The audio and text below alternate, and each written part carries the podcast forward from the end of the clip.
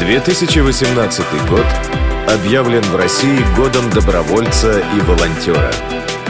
Программа «Волонтерские истории».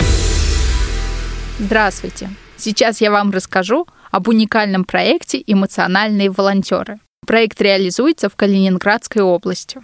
Данный проект направлен на развитие эмоционального интеллекта детей с помощью волонтеров. Добровольцы в игровой форме учат ребят использовать эмоции во благо, так сказать, направлять их в нужное русло. Уникальность данного проекта заключается в том, что волонтерами выступают серебряные волонтеры, то есть люди старше 55 лет. Перед работой с детьми серебряные волонтеры обучаются на специальном факультете психологии и изучают правильное общение с детьми. Перед началом курса каждый доброволец проходит тестирование для выявления уровня эмоционального развития. Важно, что во время учебы волонтеры должны вести так называемый рефлексивный дневник, в котором отслеживают все свои достижения. Этот проект помогает не только детям и подросткам понять старшее поколение и узнать что-то новое, но и самим волонтерам разобраться в эмоциях. В эфире звучит волонтерская история Юлии Ермолаевой. Здравствуйте, уважаемые слушатели. Я хочу рассказать о своем волонтерском опыте. Он довольно многообразен. Я Ермолаева Юлия. Я работаю научным сотрудником в Институте социологии Российской Академии Наук в секторе социологии профессий и профессиональных групп. Но, тем не менее, я занимаюсь вопросом изучения экологических проблем, проблемы отходов, энергетики, проблемы зеленых городов и имею два образования, социологическое и экологическое. И во время обучения на эколога я очень сильно вовлеклась и в волонтерскую деятельность, э, не менее чем в научную, поскольку это оказалось взаимосвязано.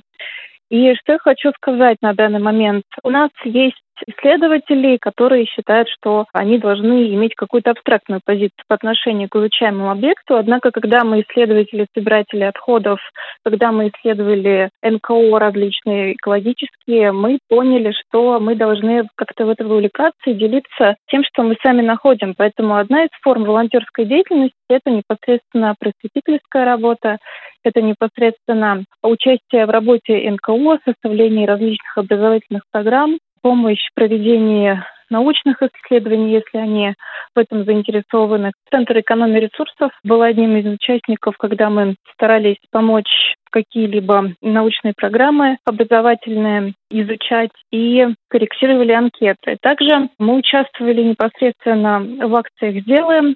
Это всероссийская уборка отходов где мы непосредственно делились проемом и убирали отходы. Не как исследовательская деятельность, как непосредственно такая экологическая, волонтерская которую мы привыкли наблюдать обычно. Но тем не менее, мне кажется, что чем больше форм мы можем на себя взять, чем больше мы можем отдать э, непосредственно своих э, навыков, умений и возможностей, тем больше мы расширим э, свою волонтерскую деятельность. То есть мы должны в это вовлекать не только себя, но и всех остальных, передавать свой опыт, тем самым вовлекается все больше и больше людей. Здесь даже такая теория 5%. То есть если 5% людей начинают э, практиковать нечто иным образом, как-то способствовать улучшению какой-либо проблемы, то постепенно вовлекается все больше и больше людей. Например, такая же позиция была у Всероссийского всемирного движения «Сделаем». Также могу поделиться опытом в изучении и трансформации таких общественных акций. У нас есть такой проект «Веломост» с Назимом Чеботаревым, он известный общественный деятель. У него самого ДЦП, и он попросил поучаствовать в качестве волонтера-фотографа в социальном проекте, который предполагал, что если инвалиды с ДЦП внедряются в обычную гражданскую среду, если можно ее так назвать, то они становятся более приспособленными, и на них появляется и общественный спрос. То есть люди их начинают считать такими же, как и нормальные люди, и уже не отличать от этого. И был такой же вот волонтерский опыт фотографического проекта и проекта продвижения.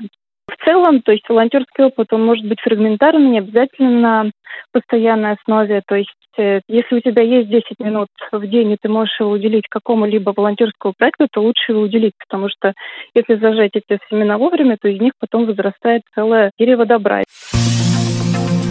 Волонтерские истории.